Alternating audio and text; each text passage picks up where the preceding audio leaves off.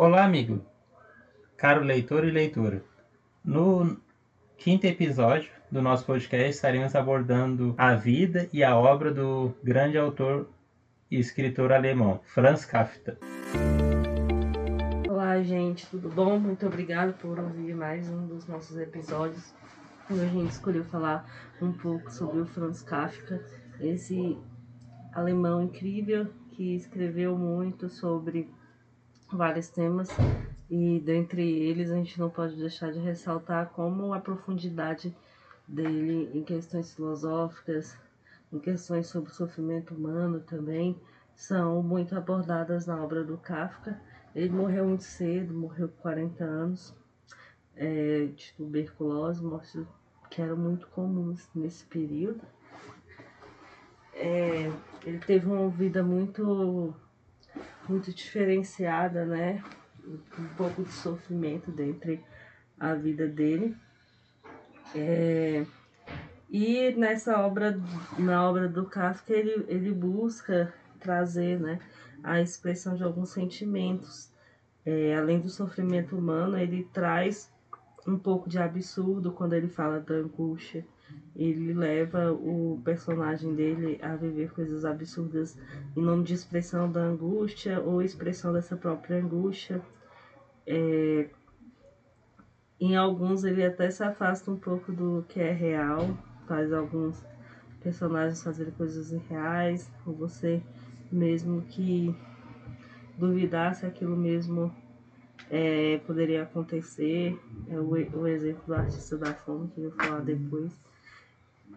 E expressar também é, todo esse sofrimento humano, a questão que o ser humano se é, relaciona com os acontecimentos da vida dele, com que forma ele se dá nas relações e o impacto que elas trazem para a vida e também para a obra, né? O que ele produz.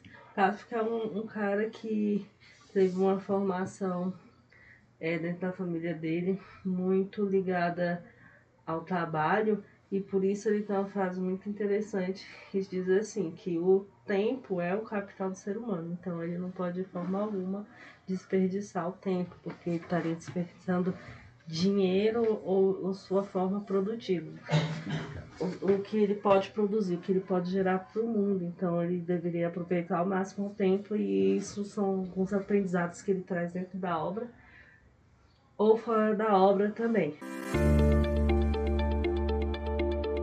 Muito interessante como a Samara introduziu Kafka, que é um dos maiores autores de língua alemã, mas infelizmente, como outros autores que possivelmente ficaram reconhecidos, no seu caso, ele não, ele não teve grande fama assim em vida, foi apenas postumamente que ele se tornou conhecido li, literariamente e mundialmente. Mas o cômico é que, já partindo para o final do para o começo, é que a grande fama dele foi perto da sua morte. Ele pediu para o seu grande amigo Max Bird queimar todos os seus romances, tudo que ele tinha escrito. E pela grande alegria do destino e dos leitores que são editores podcast. O amigo não acatou essa ideia dele e, e publicou grande parcela dos romances, como eu, eu disse anteriormente, postumamente. Ou seja, a grande parte cômica dessa situação bastante mórbida é que o amigo dele se tornou mais conhecido por ter publicado publicado coisas sobre o Kafka do que ele mesmo, porque esse amigo dele também era escritor e outras coisas. Mas enfim, partindo de uma visão mais pessoal de como que o Kafka se tornou esse pessoa que externava principalmente nas suas obras uma visão pessimista, principalmente da humanidade, partindo do pressuposto da obra como por exemplo Metamorfose, em que já nas primeiras páginas é apresentado para nós o personagem que é Graga Sansa, Gregor Sansa, e ele ele é um caixeiro viajante, ou seja, tem que viver trabalhando. Sintetiza bem essa frase que Samara comentou dele. E, e, o principal dilema que esse personagem enfrenta, já nas, na primeira página, quando você começa a ler o essa é a novela, é que ele se encontra metamorfoseado em um inseto, ou seja, ele não consegue trabalhar, tem que ver sob o jugo da família, que precisa sustentar, mas vê ele como uma pessoa inútil, que só suga dinheiro e não faz nada para voltar esse dinheiro, ou seja, mostra como que, que Kafka, grande parcela da sua vida e sua existência dentro, em, por conta das tretas que ele vivia dentro da sua rede familiar, que ele deveria ter que enfrentar ou tentar enfrentar, como por exemplo, um outro ponto que ele bate muito em suas obras é um, um mundo fictício do direito que, que é, apresenta dois lados, na grande parte. É um mundo burocrático, como apresenta a obra O Castelo, o Processo, em que, em que mostra uma visão de um, um mundo bem autoritário contra o, o personagem principal da sua obra.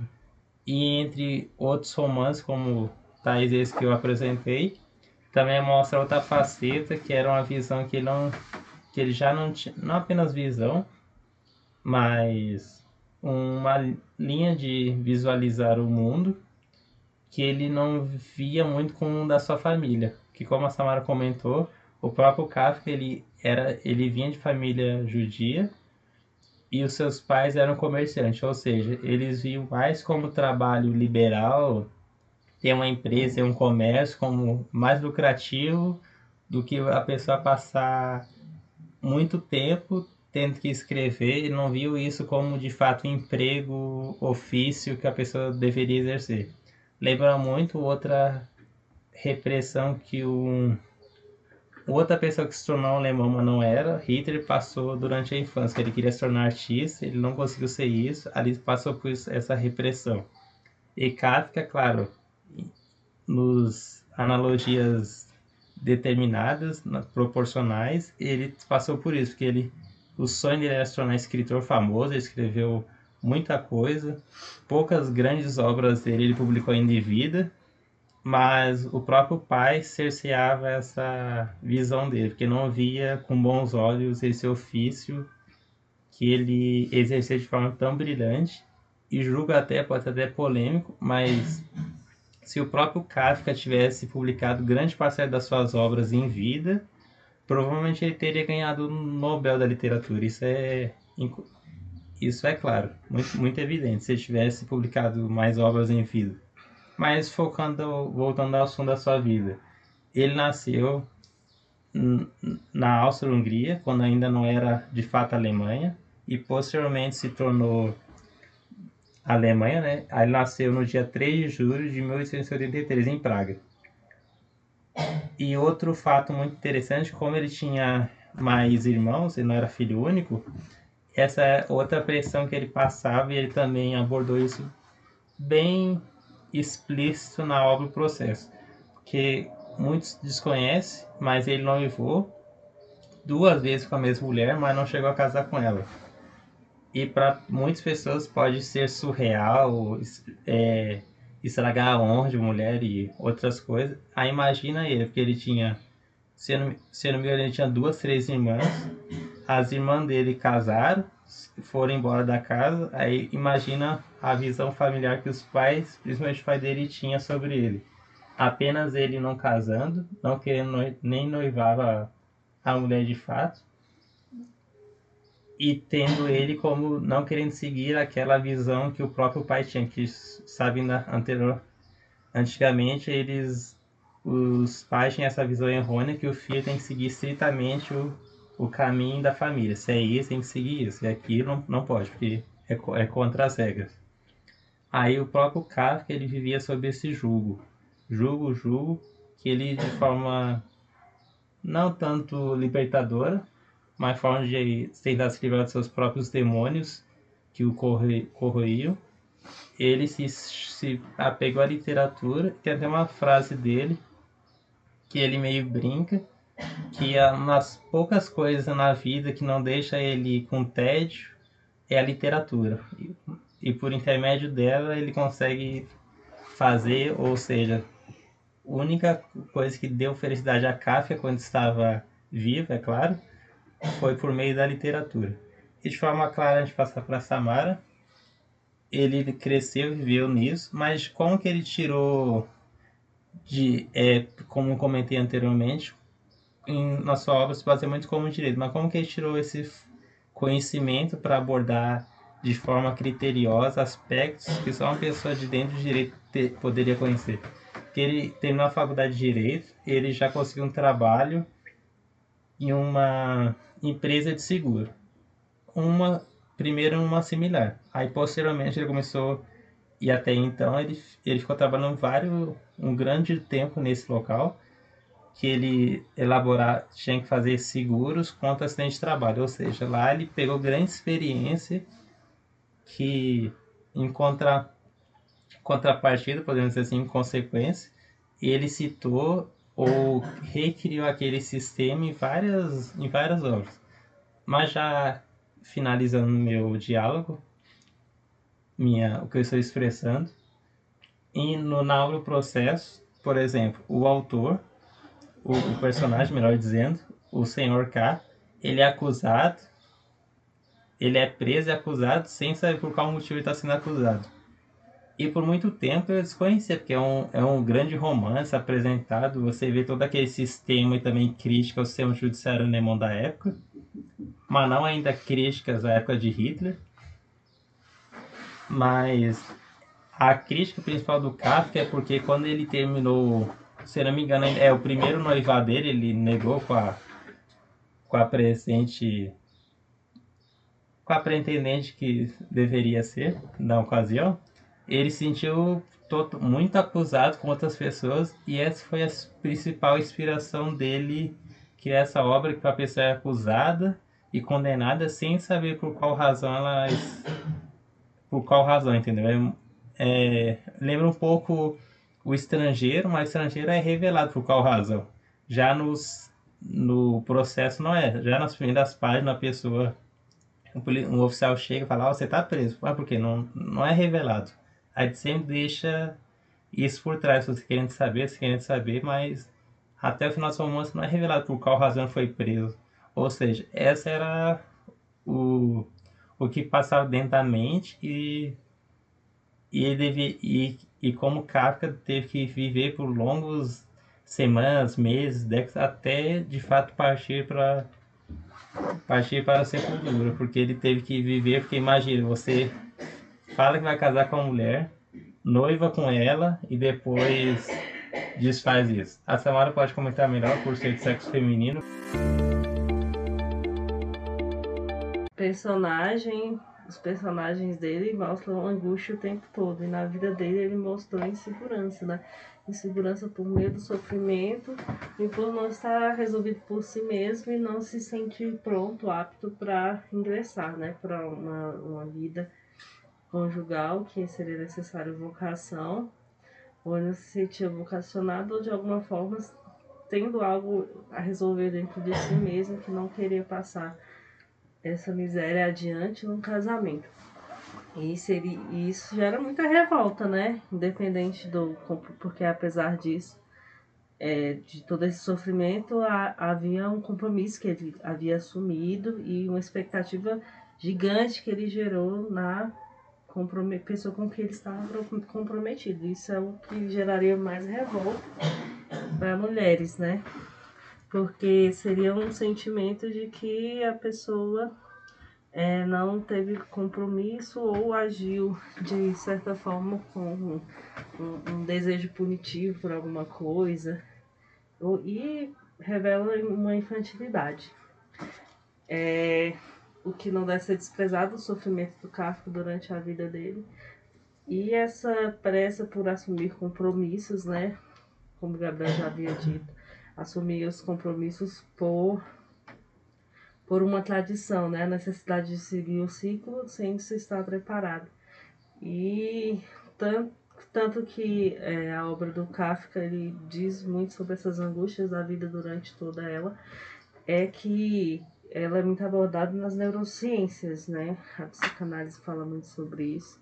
Alguns psiquiatras também falam muito sobre isso, estudiosos do comportamento humano também, tanto quanto a obra Metamorfose, a, o Artista da Fome, eles tendem a, a compreender a obra não apenas pela história, mas algo que o Kafka queria trazer através disso seria, por exemplo, a metamorfose, um delírio. Ele queria mostrar um, um indivíduo que delirava e queria mostrar assim como a Clarice Lispector no início de uma epifania. Uma epifania ou um delírio é, de um transtorno esquizofrênico, por exemplo. Nem, nem que seja o início, né? Esses sentimentos de grandeza ou esses é, sentimentos de comiseração. E no Artista da Fome também. Nós temos muito sobre desenvolvimento humano, que é muito usado na neurociência também, como forma do ser humano se compreender. E é, alguns, alguns temas sobre o sofrimento humano, sobre introspecção também estão presentes em Freud. E em outros, outros é, médicos ou não estudiosos do comportamento humano. E é muito interessante como a literatura pode trazer isso. Então, uma pessoa que viveu até os 40 anos, produziu durante pouquíssimo tempo, através do seu sofrimento, pôde trazer a expressão, né? Exprimiu, é, fez a expressão, trouxe a expressão através do, do, do suor do seu sofrimento, aquilo que ele trouxe de mais valoroso, aprendizado muito grande, ou não aprendizado, que também trouxe reflexão. Muito interessante como a Samara abordou a questão de não apenas mental, mas também, não melhor dizer, não apenas corporal, mas também psicológica do Kafka, né? Mas é bastante interessante desnumando melhor como a família, porque eu brinco que para conhecer qualquer pessoa, especialmente um autor, é necessário observar como que ele cresceu, para dessa maneira observar o que, que, o que foi o principal fator de dele escrever ou apresentar determinada crítica social, familiar.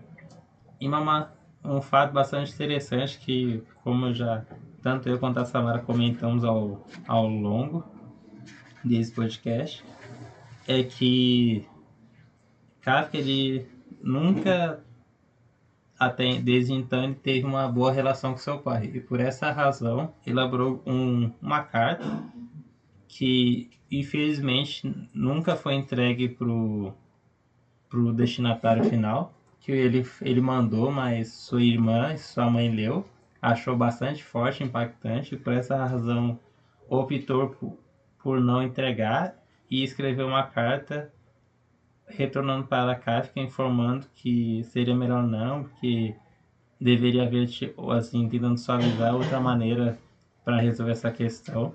Que, por exemplo, essa carta ao pai do Kafka, ele revela, por exemplo, quando ele Kafka era criança, bem pequeno, uma vez, uma noite bastante frio, seu pai o, o tirou da cama, colocou ele na varanda fora de casa e trancou a porta.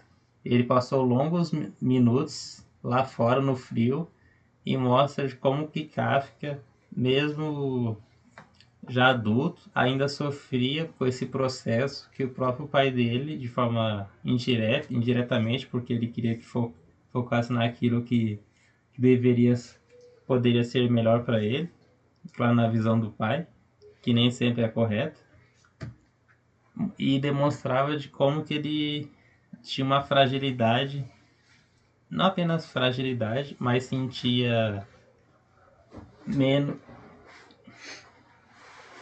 sentia bastante inferior quando estava junto ou perto do seu pai. Isso é quase irônico, porque raramente observamos isso, uma má relação entre pai e filho, geralmente ao contrário.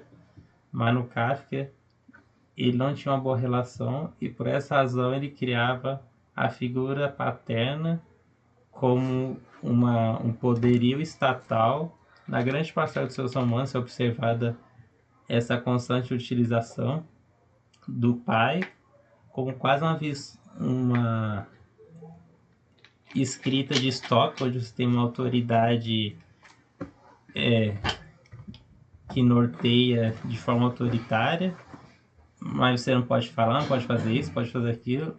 E Kafka teve que viver grande parcela da sua vida, já, e ainda adulto, com essa visão que eu brinco quase distópica dentro do seu seio familiar. Vendo suas irmãs casando, saindo de casa, tendo uma vida, e ele apenas vivendo, escrevendo, trabalhando, e ele tentava ao máximo, como ele também revelado aos, para o seu amigo, Max Brod, que ele tem, ele até consegue outro trabalho por intermédio de seu pai numa empresa relacionada da família, mas ele tenta se livrar ao máximo, porque ele, ele evita ao máximo o contato com a, o familiar, especialmente seu pai.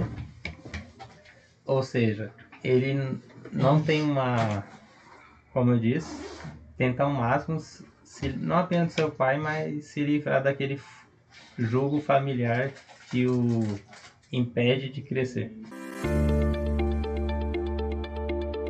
Pessoal, é muito interessante essa análise que o Gabriel fez. Eu esqueci de falar também de outras obras dele, além de Metamorfose. A gente tem alguns contos, O Artista da Fome. É, em, algum, em algumas edições, organizações, o Artista da Fome está junto com a Colônia Penal, outros está junto com Cartas ao Pai. Mas é, o Artista da Fome é muito interessante porque é, ele mostra a fome como o arti um, um artista que. É, alerta tem spoiler.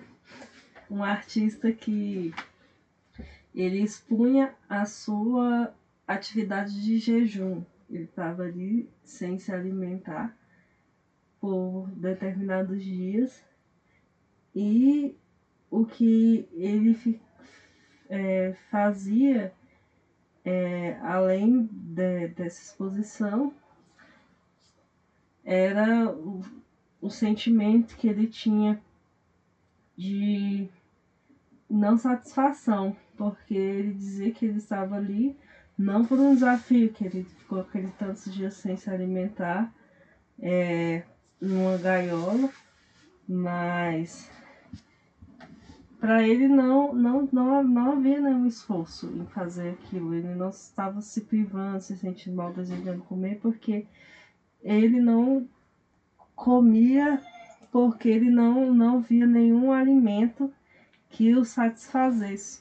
Então ele preferia ficar sem comer. Então a angústia dele de ter, estar nessa situação de que ele, ele preferia não comer porque não havia nenhum alimento que o satisfazesse era a maior comiseração dele, além do jejum.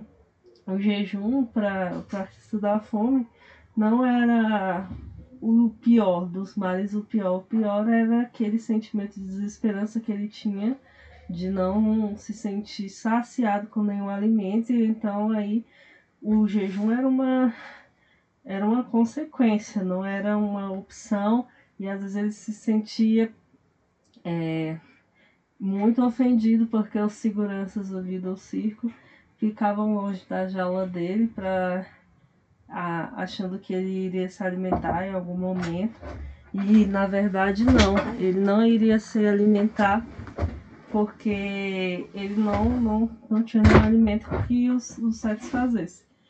Então é, eles tinham ele era uma atração, muitas pessoas iriam vê-lo, mas depois as pessoas pararam de ver, ir vê-lo porque os dias em que ele jejuava se prolongavam, as pessoas achavam que ele estava trapaceando, que ele estava comendo escondido, mas na verdade não.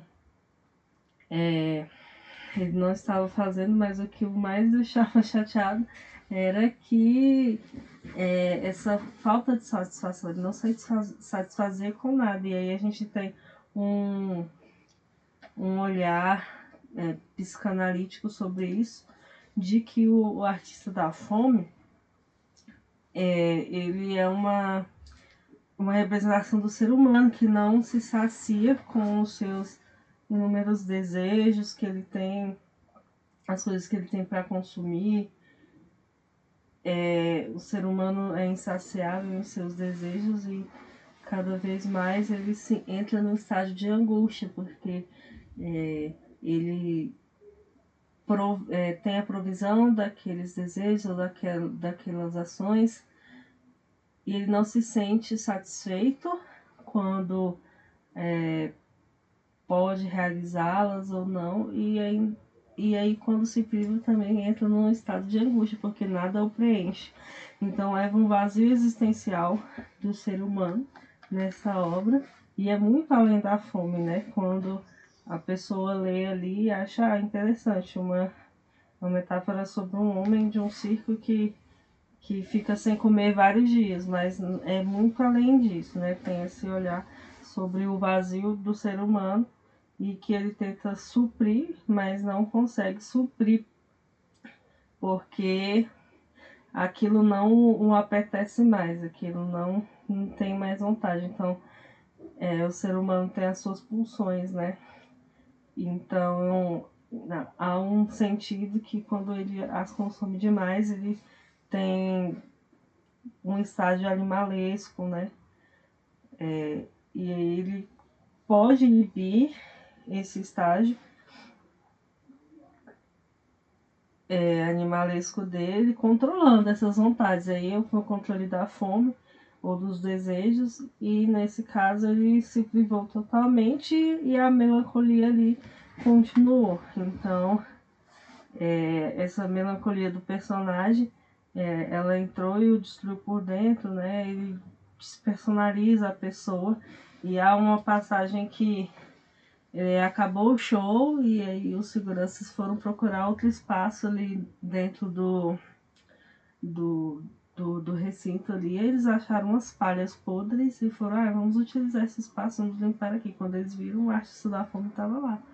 Então ele estava totalmente despersonalizado, né? Acabou o show dele, mas ele preferia ficar ali introspectivo, num canto ali, numa situação animalesca, escondido com um rato, um animal assim qualquer. E é muito interessante é, ao ponto com que o desejo do ser humano ou a sua vontade de controlar demais esse desejo o leva, né? É, há uma a sensação de que o, o ser ele se, ele se desvencilha, né? Do, do sentido, da razão de tudo e se torna animalesco. Muito interessante essa análise do artista da fome que a Samara fez. Além dessa obra que é esse conto que é surreal, eu gostaria de apresentar para vocês um outro outro romance dele que eu também brinco que é uma das poucas vezes que o Kafka teve felicidade assim em vida, pôde compartilhar com um outro ser humano, que é um livro chamado A Boneca Viajante, que o contexto é o seguinte, Kafka, um ano antes da sua morte, estava passeando normalmente em um parque da Alemanha, e lá ele encontrou uma criança, que uma menina, mais precisamente, ela estava chorando, porque havia perdido sua boneca. E por essa razão, Kafka, já sabiamente como escritor e, e para acabar com aquele choro da criança, ele inventa na, já na, naquele momento, entrega uma carta para ela e diz que sua boneca não se perdera, que ela a, começou, ela apenas viajou.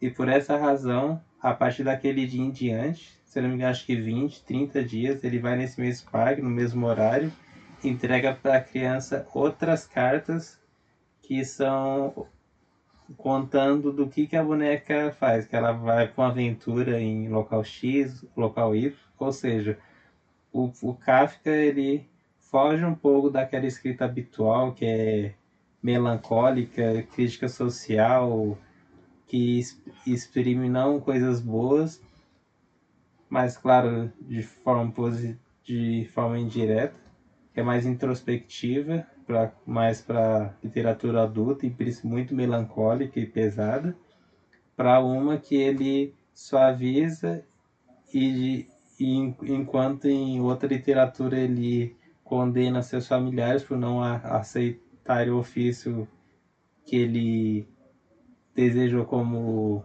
para ter como na vida sua vocação de vida, que é, é ser litera, é ganhar a vida com a literatura, não com direito ou qualquer outra empresa. Seus pais, por ter a, a cultura de judeu, gostariam que ele tivesse esse norte, né? Eles, ele parte para o outro extremo e cria um, um romance, claro, posteriormente se tornou um romance, em que ele sabiamente estilizando o modelo por carta, né? Faz uma criança trazer uma felicidade para alguém que não que muitos sabem por conta do que várias informações que lhe passamos, o próprio Kafka não foi muito, ele foi mais infeliz que feliz durante sua vida na Terra. E outro conto que eu acho bastante fantástico é o Veredito, que ele traz a. Eu imagino assim que ele é um princípio do que seria o Cartão Pai, porque ele mostra um personagem que ele deseja viajar para a Rússia para ir para um noivado, um casamento de um amigo muito próximo, melhor amigo, se eu não me engano.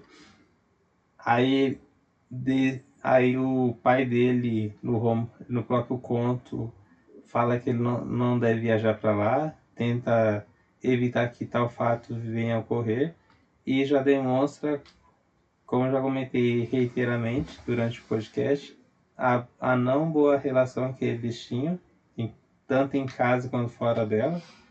Ou seja, já mostra os, o princípio que é uma coisa que um dia vai se eclodir e quando eclodir vai tudo dar ruim. Mas voltando ao conto que a Samara abordou, um fato muito interessante, que, claro, é, analogias podem ser feitas de inúmeras maneiras, mas como é apresentado o conto, eu achei bastante fantástico nessa leitura, que foi um dos primeiros outros contos que não tinha muito contato, mas eu, eu achei muito fantástico quando Samara impressou o livro para ler. E após terminá-lo, eu observei que, querendo ou não, como a forma de jaula, a gente associa mais a uma criatura grande, leão, tigre, mas não. O próprio Kafka, ele se torna representado a um mero hamster, um, um rato um pouco da Índia, que você só joga comida, você pode quase deixar o bicho morrer, mas ele vai ficar lá, porque ele não tem mais o que fazer. Ele é uma mera, mero entretenimento. E é como essa sátira que, que o Kafka faz que a outra de forma não, como podemos dizer, não direta, mas indiretamente, superficialmente ele trabalha a crítica ao, ao sistema capitalista, ainda mais que o principal romance dele, querendo não, é a Metamorfose, e nela, como a, o próprio caixeiro viajante, a função dele é ficar viajando para local A e B, D e E, a função dele é ficar viajando. Se ele fica, se ele não consegue sair da própria cama, ele é um, ele é um, ele não consegue fazer o que o próprio capitalismo precisa que ele faz, ou seja, claro, bem por trás, se você observar bem, abrir os olhos e conectar os, as relações que Kafka faz, tanto familiares, mas o tema princip, principal, trai, além das do que debatemos sobre a crítica à família, ao pai, os debates sobre o sistema jurídico de, e de forma direta, que alguns até consideram como alguns elementos que poderiam ser uma distopia, como por exemplo Corona Penal, que é um outro conto muito interessante, que ele analisa o personagem é convidado para contemplar a observar, ele analisa assim friamente, com uma pessoa em cima do muro, como que é a execução de uma pessoa que ela já foi condenada e ela será, é, como mesmo disse, morta em, por conta do, da pessoa que deve efetuar aquele EV, aquele ato. E o narrador ele conta como que, que aquele fato desde então, mas claro, é uma lei uma narração lenta, não é assim tão rápida, direta. É muito aquele sistema burocrático ponto, colocando sendo colocando efeito uma engrenagem que é velha, que demora para ser girada, mas é muito interessante como que ele demonstra toda essa que é muito vivenciada em sua obra. Não apenas o um tema mórbido, mas um mórbido mais coaceito para a sociedade tanto literária e para as pessoas que são fascinadas por romances que despertam a mente intrínseca no que diz respeito às, como podemos dizer, aos antecipações freudianas que Kafka já criou muitos anos, décadas antes de, de Freud e outros grandes filósofos, sociólogos e tanto pesqui, é, pesquisadores da mente antecipar. Ele já tinha criado nos seus abordado seus romances. É ótimo essa última observação que o Gabriel fez sobre é, os contos do Kafka. É, queria falar um pouquinho sobre o Castelo. O Castelo é um livro inacabado, ele não terminou por conta da sua morte, então ele fica em aberto não tem um final preciso, mas é um livro muito bom. É, antes da gente começar a gravar, eu estava discutindo com o Gabriel sobre o processo e o castelo. Ele prefere o processo, mas é, diz que há muitas semelhanças. Também concordo que, que existem essas semelhanças. Só que no castelo é, a gente tem o personagem que desafia né, o sistema em que ele está. E é diferente do processo nesse sentido. Então, ele, ele tem as suas contradições ali no seu ambiente, na sua esfera social. Então, ele desafia isso e a partir daí ele tem todo o enredo dentro é muito parecido com o processo. Os dois livros são muito bons e trazendo é, um ideal que o Kafka gosta mesmo da introspecção e saber sobre o ser humano e as suas especificidades e as críticas em relação ao ser humano e o meio que ele vive, né, e como ele reage a isso. Então, ali naquela pequena aldeia em que o personagem se encontra, ele consegue é, desenrolar uma boa história. Então, eu recomendo muita leitura do processo. Eu acredito que esse, esse fim dele, é, essa ausência de fim, né, esse característica de estar inacabado não, não altera de jeito nenhum a leitura.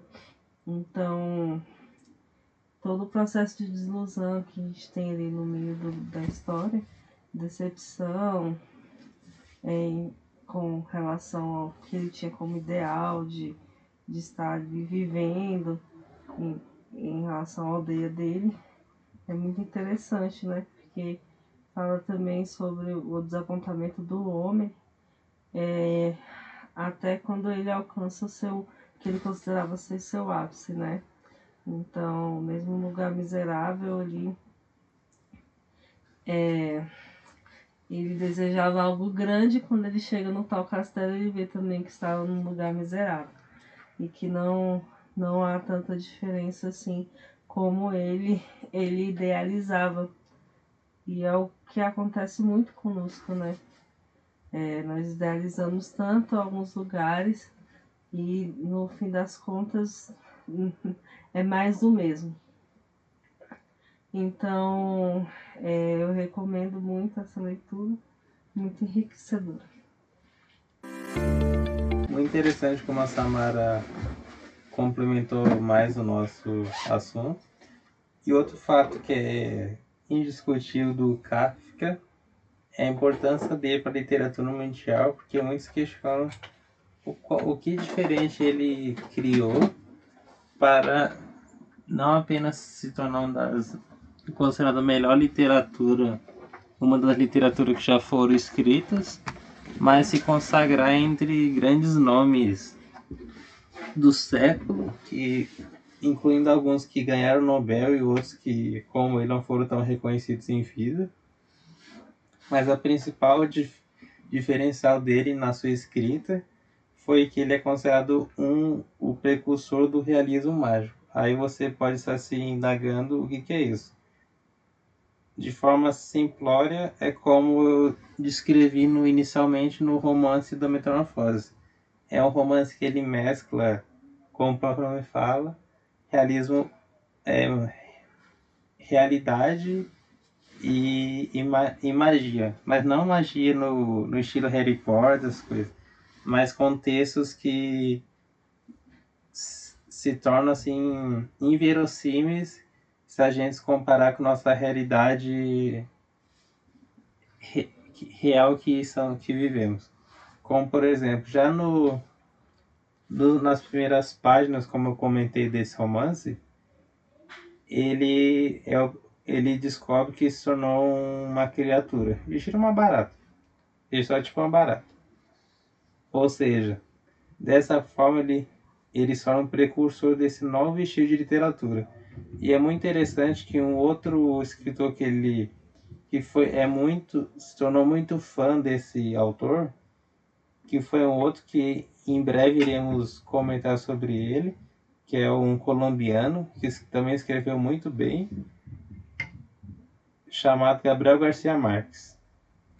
Mas voltando ao Kafka, um outro fato que eu esqueci de mencionar anteriormente é que é observar em qual momento que ele escreveu um artista da fome, que a forma que ele mostra o personagem fraco, quase sem vida, quase literalmente moribundo, um zumbi em pé, foi quando ele já estava bastante debilitado da tuberculose, queria o ceifar um, muito pouco tempo depois que ele, ele deu ao mundo essa obra. Que é muito interessante como a própria realidade influencia muito mais o autor quando quanto ideias fictícias ou, ou temas de, de criação que ele pode ter, ou julgar até que, que tal assunto é, seria bom para ser descrito ou escrito daquela forma. E além disso, é, indico muito uma não apenas os contos Kafka, porque claro, há contos, romances e, ínfimos, vocês podem ler deslumbrar, mas outra obra que é importantíssima para compreender a mente desse grande autor é uma que foi lançada recentemente, mas indico para adquirir o, a versão digital porque a física está muito cara, não compensa o preço. Que é dos Diários do Kafka, que ele faz o compilado desde os os, o início do século XX, mais de, se eu não me engano, quase mais de 10 anos, quase 20 anos de que eles fazem compilado de todos os, os diários do Kafka. E, e, como, e como sabemos, além de ler, conhecer a biografia do seu autor favorito, que o Kafka é está dentro dos meus autores favoritos, ler o diário de um, de um escritor é muito importante para você compreender como que ele via a sociedade, que ele descreve a vida ao metrô, a vida boêmia que ele tinha, porque ele não nunca se casou, nunca teve um relacionamento oficialmente com alguma mulher além dessa que ele noivou por duas vezes, mas não de fato chegou lá. Ele só, ou seja, ele só saía com prostitutas e vivia a vida boêmia, como ele ele grandes outros autores contemporâneos dele também viviam de uma forma similar. Mas como eu, eu estava dizendo, indico muito para ter acesso aos diários, pode tanto esse recente ou mais antigo, só que o mais antigo já indico que é um terço, um quarto dessa obra que é bem mais completo, mas claro, você já pode ter uma visão de, de como que ele, é, ele apresenta a mente do Kafka, das coisas que ele gostava não gostava, das relações conflituosas, que é um tema bastante recorrente em sua obra, por isso que é impossível não citar, falar de Kafka não citar sua família, porque foram, é a, é a principal fato para você compreender o, o estilo que ele escreveu. E muito interessante, retornando para o grande. a pessoa, a mente que se tornou grande fã do Kafka. O Gabriel Garcia Marques ele disse uma vez que a leitura da Metamorfose lhe mostrou que era possível escrever de uma forma diferente.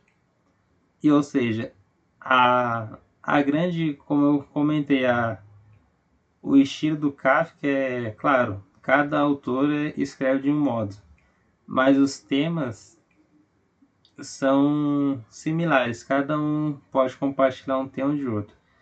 É muito interessante mostrar como esse autor que parte muito para o surreal, quase como a Samara possivelmente pode comentar mais a fundo, de como que ele semelha muito com os outros autores que o vier, vieram depois, como o próprio Fyodor Dostoiévski, que ele aborda muitos temas que o Dostoiévski in, interiz, a incluir nas suas obras de, sobre a mente humana ou relação conflituosa com o pai, como os irmãos Kamarov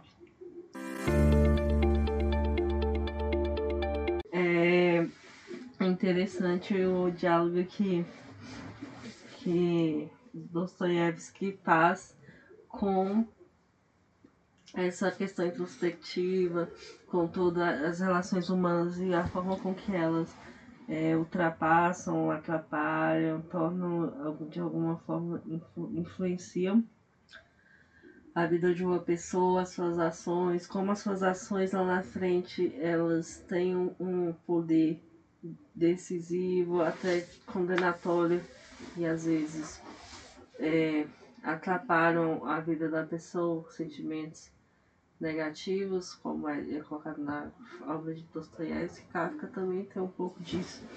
Ele busca trabalhar bastante esse jogo de angústia, de comiseração, como o sentimentalismo, principalmente traumas, atrapalham a vida do ser humano. Como esses traumas essas situações não resolvidas, é, elas trazem ao ser humano é, uma inabilidade né, posterior, trazem um travamento do, do seu ciclo de vida. É muito interessante como ele traz essa reflexão, como é importante que a, esteja, que a pessoa esteja ligada às suas ações, à forma com que ela foi criada o desejo de é, o desejo de, de mudança ou não, de acordo com essas perspectivas, é muito importante é, sendo percebido na obra de Kafka, porque ele traz uma, a realidade, né?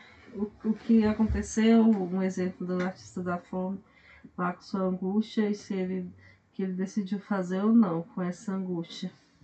E Kafka traz muito isso de uma forma é, bem introspectiva e traz não, não é tão subjetivo, traz um exemplo, e dentro desse exemplo ele leva a pessoa para uma reflexão sobre o assunto. E outro ponto impossível de não citar do Kafka é como ele mostra a dualidade que ele sempre o, estava com ele.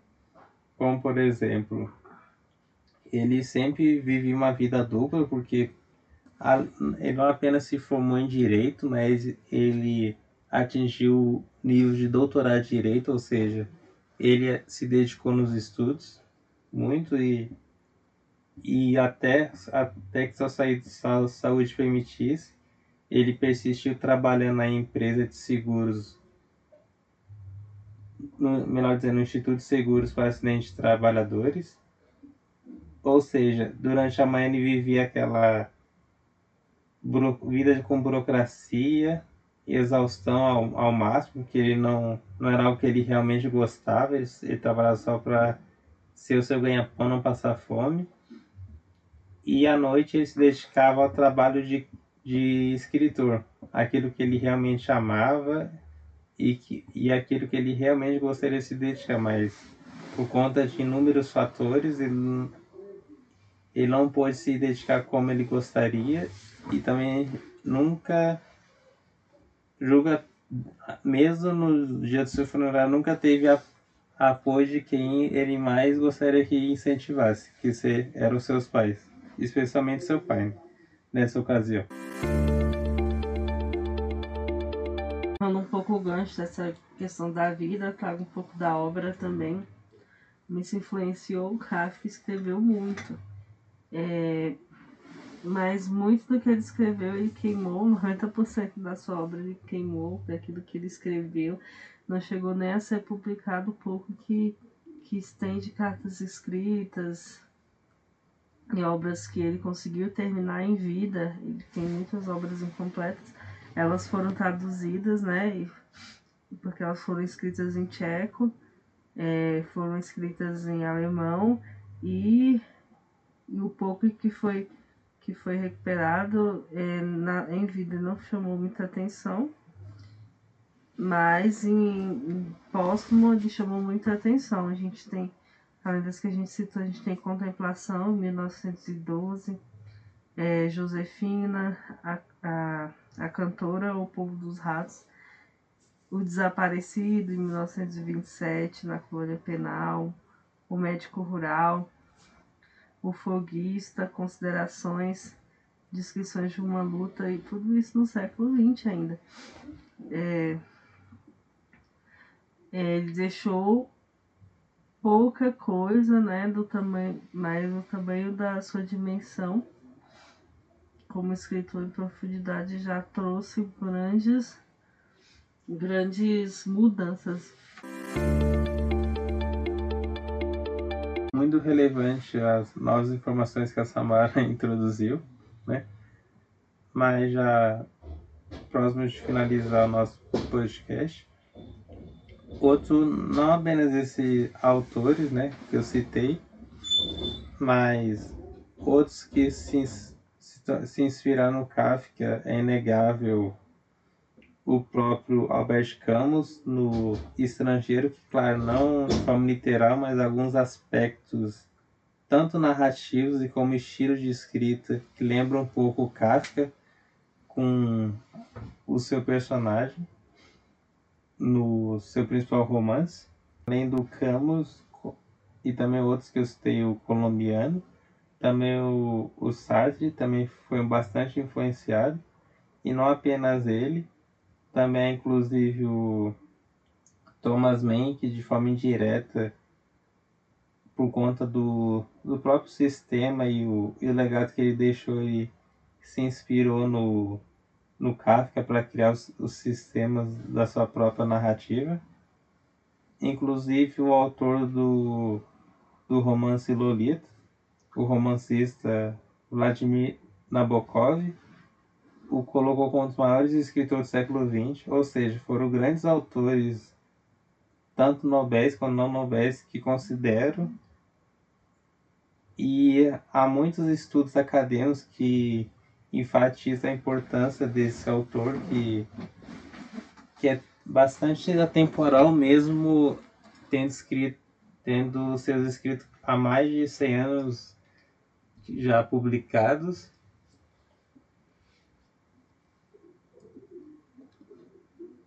muito interessante de como que ele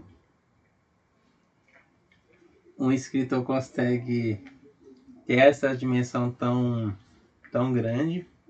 E mesmo e mesmo há 100 anos ele consegue ainda afetar e impactar as pessoas com, com a crítica que ele quis mostrar em, em seu romance, que é o, o principal dilema do ser humano que não é apenas aquilo conseguir fazer o que gosta, mas tem que, que balancear a, a vida exaustiva que o capitalismo nos traz e força que a pessoa tem para que não morra com fome.